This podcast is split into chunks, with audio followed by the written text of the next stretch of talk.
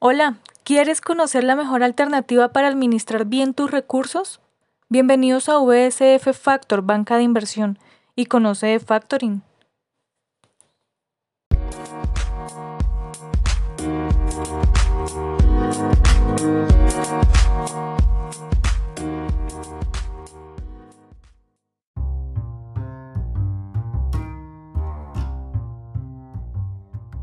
Reciban un cordial saludo desde USF Factor. Eh, hoy hablaremos de Factoring, la mejor alternativa para aquellas personas que buscan hacer crecer sus, sus ahorros y poner a trabajar su dinero. Nos acompaña Javier Escandón, gerente de USF Factor, que nos explicará sobre este modelo de negocios. Muy buenos días, Javier, ¿cómo estás? Hola, Paola, ¿cómo estás? Gracias por estar con nosotros y, y esperemos resolver todas las inquietudes que se vayan generando con todas las expectativas porque es un tema muy interesante. Iniciamos. Em, ¿Qué es factoring?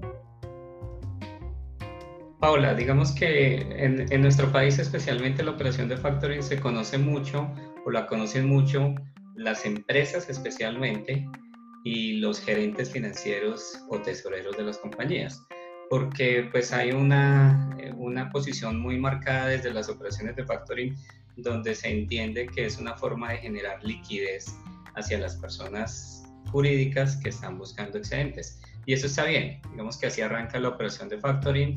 La ley 1231 del 2008 creó las condiciones para que la factura fuera elevada como un título valor y en ese orden de ideas pues tener la posibilidad obviamente de, de generar ese, ese título valor a través de mecanismos de financiación para las compañías y, y así es como el 90% del, del mercado lo conoce.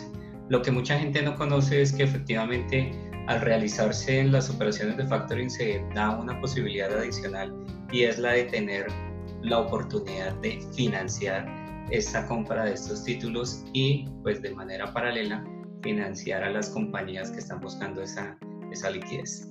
Factoring en general es un modelo de financiación está establecido a través de la ley 1231, es algo que se ha hecho históricamente desde hace muchos años en nuestro país, pero pues a través de esta ley en el 2008 pues se crearon las bases ya permanentes, estables, que nos permite saber exactamente cuáles son las condiciones que se deben cumplir dentro de este proceso y generar obviamente la posibilidad de, de financiar las compañías a través de estos modelos. Y, y, es, y es eso, básicamente, es una moderna herramienta de financiación que le permite a estas empresas poder obtener ese capital sin tener que esperarse el ciclo normal de, de una factura. Cuando tú vendes un producto, cuando prestas un servicio y eres una compañía, pues efectivamente tienes que generar una factura. Hay un tercero que te compró ese bien o que, el, que te recibió ese, ese servicio, pues efectivamente ese tercero se compromete contigo a pagarte durante un tiempo específico que normalmente puede estar entre 30 hasta 180 días eh, es ese tipo de pagos. En este aspecto lo que tú haces es decir, yo ya tengo una factura, ya vendí ese servicio, ya hay alguien que me lo va a pagar y esa persona ya efectivamente aceptó ese pago, simplemente pues me toca esperarme el tiempo que quedó establecido. Pero como necesito liquidez y dentro de ese proceso de, de esa necesidad de liquidez, pues la ley de factor me permite, si esta factura cumplió una serie de condiciones, salir a venderla a alguien que tenga esa liquidez. Y hoy por hoy, pues los mayores generadores de factoring de nuestro país son las compañías del sector financiero y efectivamente hay muchas compañías también no financieras que realizamos operaciones de factoring y hacemos ese proceso de generar ese, ese capital como tal. Ok, bueno, eh, pues para muchas personas factoring es un término desconocido y más bien de pronto conocemos más sobre CDTs. Eh, ¿Qué ventajas para los clientes eh, tiene realizar factoring en USF Factor y qué diferencias hay con un CDT tradicional? Como te decía anteriormente, Paola, la necesidad de esa liquidez conlleva a una punta de negocio adicional y es alguien tiene que proveer esa liquidez.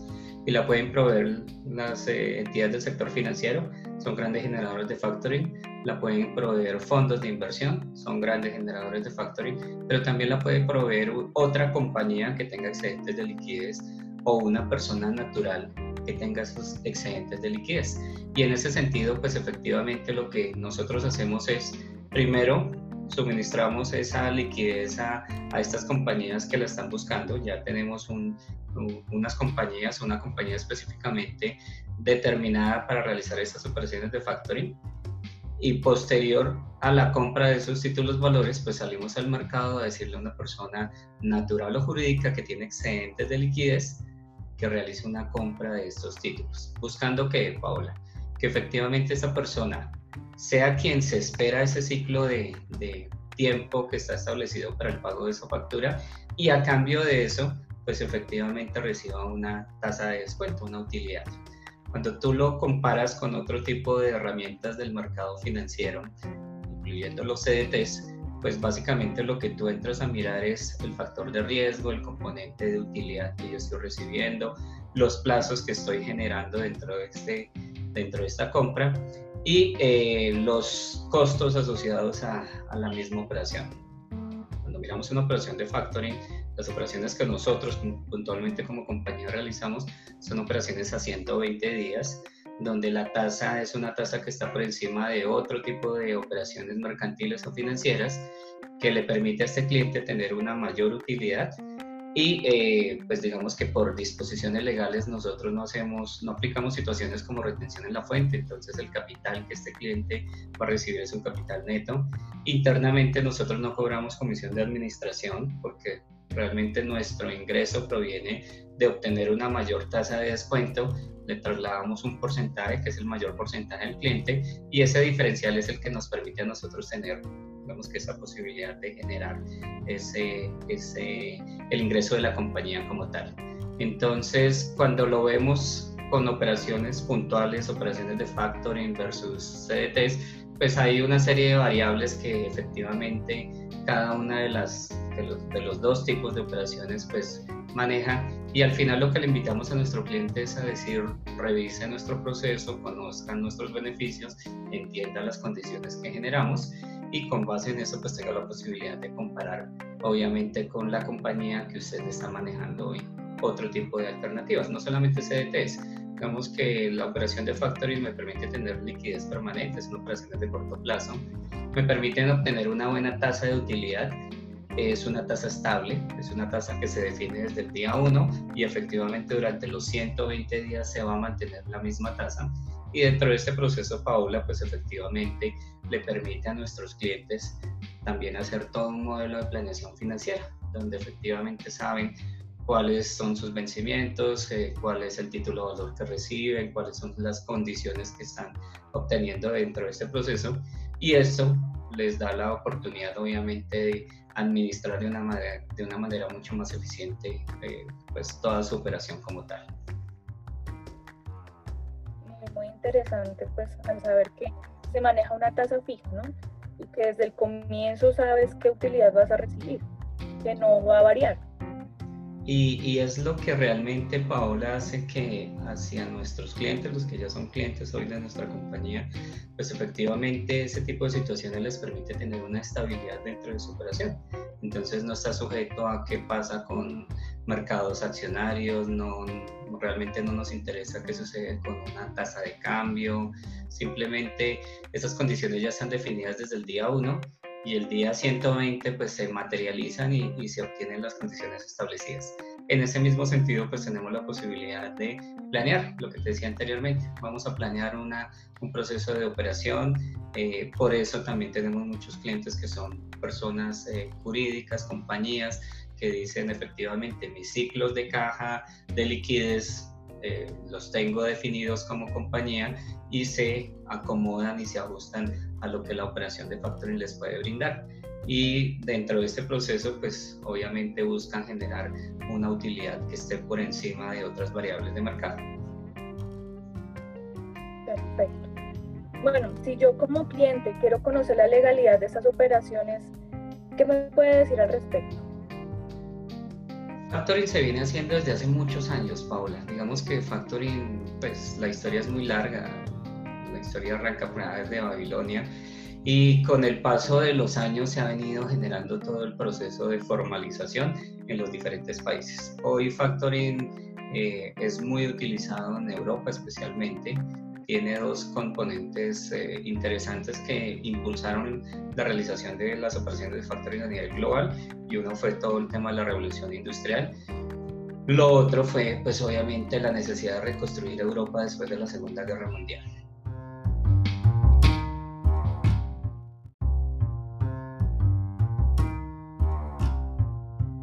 Pues el factoring se vino desarrollando también desde hace muchos años a través de Estados Unidos, es el mayor generador de factoring de, nuestro, de nuestro continente. Y ya específicamente en Latinoamérica, pues hay países como Brasil, como México y como Chile que han hecho un muy buen trabajo desde hace muchos años y hoy el factoring está muy incorporado dentro de los modelos de financiación de las, de las empresas en estos países.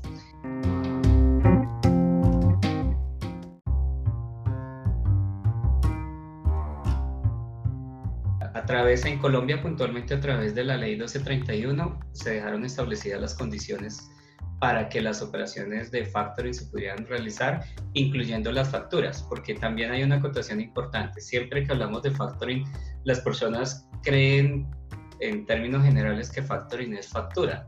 Cuando se habla de factoring, se habla de factoring títulos valores. Y dentro de los títulos valores, pues existen varios que se pueden utilizar hoy como operaciones a través de las operaciones de factoring. Eh, pero lo que hizo la ley 1231 fue básicamente decir, la factura, si me cumple una serie de requisitos, se puede elevar a un título valor y con esas características, pues cuando ya es un título valor, efectivamente tiene la posibilidad de ser negociado. Se puede endosar, se puede vender, se puede trasladar, lo puedo comprar. Entonces, en este sentido, tengo esa posibilidad de hacer este, este proceso. A partir de ahí, de la ley 1231, eh, todas las entidades relacionadas han conceptuado. La superintendencia financiera, obviamente porque las entidades financieras realizan factoring. Hoy el mayor generador de factoring del país es el sector financiero, arrancando por los bancos. Hay algunas sociedades comisionistas y algunas fiduciarias que tienen carteras establecidas en operaciones de factoring.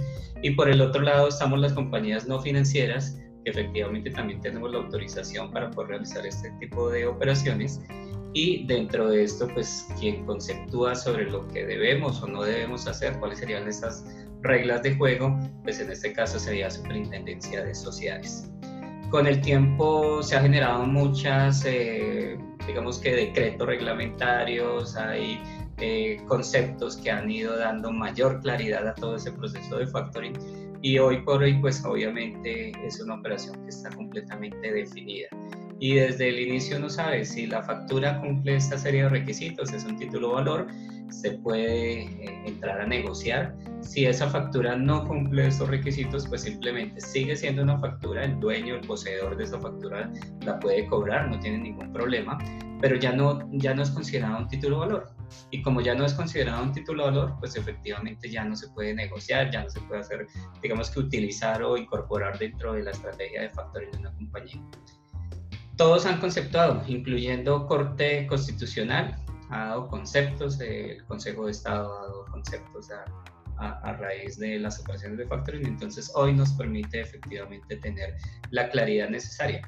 Sin embargo, como país, eh, a, través de la evolución de la, de la, desde la ley 1231, se ha avanzado mucho, pero todavía nos falta, como te contaba anteriormente, en la zona, en la región, hay países que tienen una operación muy desarrollada a través de, toda la estructuración de factoring. Nosotros estamos dando los primeros pasos, pero efectivamente todavía tenemos un trabajo amplio para, para desarrollar.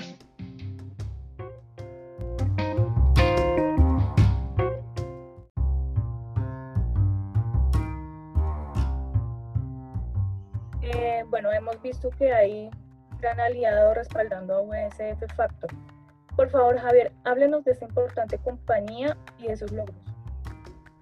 Pues para nosotros, digamos que Paola es muy satisfactorio, es muy tranquilizador también saber que efectivamente nuestro modelo de factoring está muy centrado, uno, por lo que nosotros hacemos, por lo que nosotros estamos generando y pues obviamente tenemos la confianza y la claridad necesaria de entender que nuestros procesos pues son adecuados y que cumplen la reglamentación que está establecida. Pero esto también eh, requiere tener ese soporte y requiere tener esa tranquilidad de saber que este emisor con el cual nosotros estamos trabajando, pues efectivamente tiene las condiciones financieras, la calidad moral, tiene la experiencia necesaria para poder crecer dentro de su propio proceso. Y en nuestro caso, nuestro emisor es una compañía del sector farmacéutico, es un laboratorio farmacéutico que tiene presencia en toda Latinoamérica, que tiene una experiencia ya marcada en Colombia de alrededor de 18 años, eh, haciendo operaciones eh, o, o trabajando como laboratorio farmacéutico en Colombia y que pues hoy es considerado por, eh, por diferentes entidades como un gran contribuyente, la DIAN lo considera como un gran contribuyente, tiene ventas mm, importantes al año, ventas superiores a los 200 mil millones de pesos anualmente. Y hoy pues digamos que con todo lo que ha sucedido recientemente en nuestro planeta, los laboratorios farmacéuticos en general la industria de la salud en general, los laboratorios de investigación y desarrollo, pues son un referente importante porque pues efectivamente son los que hoy tienen la posibilidad de crear esa vacuna, de distribuirla, de hacer todos estos procesos que tanto necesita el mundo. Entonces, pues efectivamente es un sector de mucho crecimiento, es un sector que siempre ha generado muy buenos resultados, pero especialmente ahora en estos momentos de de crisis de algunos sectores dentro del mercado, pues efectivamente se destaca y tiene un, crecimiento importante. Y en nuestro caso particular, eh, Paola, pues efectivamente tenemos una experiencia ya marcada con este laboratorio de 11 años. Y durante esos 11 años hemos venido realizando operaciones de factoring como las que les he venido contando, y hemos tenido, pues ya conocemos los hábitos de pago, son excelentes hábitos de pago. Nunca hemos tenido la necesidad de extender una operación más allá de los 120 días, al contrario, sucede muy frecuentemente que nos pagan las operaciones de manera anticipada. Entonces, pues efectivamente es un, es un respaldo importante. Y un aspecto importante, Paola, que sucedió hace ya un año, un año largo, eh, un fondo de inversión considerado los tres fondos de inversión más grandes de, del mundo. Vino, revisó la operación de ellos, los conoció compañía, hizo la debida diligencia, hizo un análisis de la empresa y al final decidió hacer una inversión como capital, eh, con capital cercano a los 45 millones de dólares. Eh, y hoy es socio de este laboratorio del 9% de la, de la compañía. Entonces, esto obviamente nos fortaleció a nosotros dentro del proceso de la operación también, porque es tener el respaldo de, de uno de los grandes del mundo. Este fondo de inversión maneja activos superiores a los 750 mil, 60 mil millones de dólares. Son, es, es un capital muy importante. Y dentro de este proceso, pues efectivamente hoy terminan siendo responsables también de una parte de, de, la operación que realiza nuestro cliente. Cada vez, cada vez que nuestro cliente dice, yo tengo un capital X, 100 millones de pesos, tengo un capital de 100 millones de pesos, pues el emisor, el laboratorio farmacéutico es el responsable de la mayoría del pago, pero proporcionalmente este fondo de inversión tiene que responder por el 9% de ese valor. Entonces, nos sirve, nos sirve como respaldo, nos sirve como experiencia porque precisamente es alguien que es eh, muy destacado dentro del mercado financiero global, entonces tiene una experiencia muy grande y hoy tiene una persona también representante de ellos en junta directiva del laboratorio farmacéutico. Entonces, eso nos ayuda también a tener una nueva visión de alguien que es experto dentro del mercado financiero y eso le ha permitido a este laboratorio también. El año pasado, después de ese ingreso, ha venido haciendo convenios con otros laboratorios farmacéuticos muy grandes y muy reconocidos en Colombia. Eh, ha venido ampliando obviamente todo lo que es su capacidad operativa, su capacidad.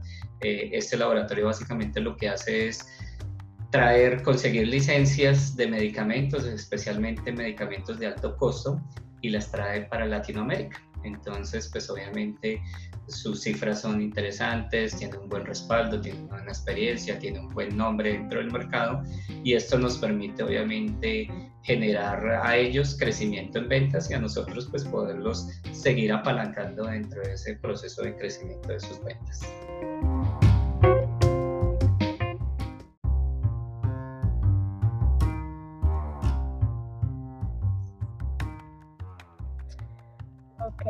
Bueno, pues en la página también hablan sobre diferentes tipos de factoring. ¿Cuáles son y pues cuál realiza VSF Factor? Eh, excelente pregunta, eh, Paola, porque finalmente digamos que, que hay, cuando se mira todo el entorno de las operaciones de factoring, existen diferentes tipos de factoring. Desde el básico que ya hablábamos, y es una modalidad de factoring más que un tipo de factoring, es una modalidad que se fue segmentando con el, con el paso de los tiempos. Realmente no es que exista esa modalidad de factoring, pero se fue segmentando y hoy se hace factoring financiero, que era el que te decía anteriormente, el que realiza las compañías del sector financiero. En su mayoría lo que hace el sector financiero es comprar esa cartera y la compro, me quedo yo como banco durante esos 120 días en, en, este ejemplo y al final como banco pues obviamente capitalizo ese, ese factor de descuento que acordé con la compañía. Algunas sociedades comisionistas de bolsa, algunas fiduciarias lo que hacen es crear una cartera de factoring donde pues obviamente hay que cumplir las condiciones que ellos eh, exigen y pues eh, básicamente al ser una cartera, un fondo de inversión colectivo, pues eh, yo me sujeto a la volatilidad que pueda tener la operación de factoring. Y fíjate que yo te decía hace un instante, nosotros tenemos una operación que no es volátil y cuando entramos a mirar los procesos que hacen las sociedades o las sociedades fiduciarias o las sociedades comisionistas de bolsa que realizan operaciones de factoring, sí generan una volatilidad. ¿Por qué? Porque lo que hacen es comprar cartera de, muchos, de muchas compañías, la vuelven un fondo eh, común donde efectivamente cada uno de los clientes compra una participación de ese y ellos están sujetos pues a que esta compañía pagó, esta se demoró, esta no pagó, eso genera una volatilidad dentro de ese tipo de procesos. Cuando nosotros miramos nuestro, nuestra operación, pues nuestro cliente básicamente está comprando un título valor que es de propiedad exclusiva de él. Él es el único dueño de ese título valor. Entonces no está mezclado con otros clientes y tampoco está mezclado con otro tipo de eh, emisores o de pagadores diferentes al que, al que compró. Esto limita factores de volatilidad efectivamente yo sé que esa factura es mía, tan pronto se realice ese pago de esa factura, pues yo soy el que recibo el dinero. Eh, existe también el factoring, digamos, o se, o se ha venido dividiendo, como te decía anteriormente, entre factoring financiero, que es el que se entiende hace el mercado financiero, y factoring no financiero. Entonces, dentro de ese espacio, pues obviamente están las compañías que no son del sector financiero, pero pues que tenemos la autorización para hacer las operaciones de factoring y lo podemos desarrollar de esa manera. Esa es eh, tal vez como una modalidad o una tipología de operaciones de factoring. Ahora por el otro lado están los, digamos que las operaciones de factoring se pueden dividir en factoring con o sin recursos. Eh, factoring con recursos es el que nosotros realizamos como compañía. Factoring con recurso, básicamente la responsabilidad del pago siempre está en cabeza del emisor. Independiente de si este emisor hizo una venta a un tercero, independiente de si ese tercero le paga o no. Ese es un, digamos que es un tema que lo maneja este emisor versus, versus su pagador, pero que a nosotros no nos afecta. Nosotros, independiente de lo que suceda entre ellos dos, el emisor es el que tiene que hacer obviamente los procesos de, validación de la información y de los pagos correspondientes. En este sentido, eh, nos inclinamos más con, por esta modalidad de factoring porque nuestro emisor es una compañía grande. Si nuestro emisor fuese una compañía pequeña, pues seguramente sería más interesante llegar a tener el pago directamente desde, desde este pagador, que normalmente es una empresa más grande. La siguiente modalidad de factoring que existe, pues efectivamente es el factoring sin recursos, donde yo como comprador de la cartera. Ya no reviso qué sucede con este emisor, sino, me voy directamente al, al pagador. Eh, es un, digamos que es un modelo un poco más complejo porque normalmente a ese pagador no le interesa que yo tenga la posibilidad de, de manejar eh, una relación directa con él. Simplemente a ese pagador le interesa pagarle a su emisor y que su emisor se entienda con el resto de personas que, que participarían en la operación de pago.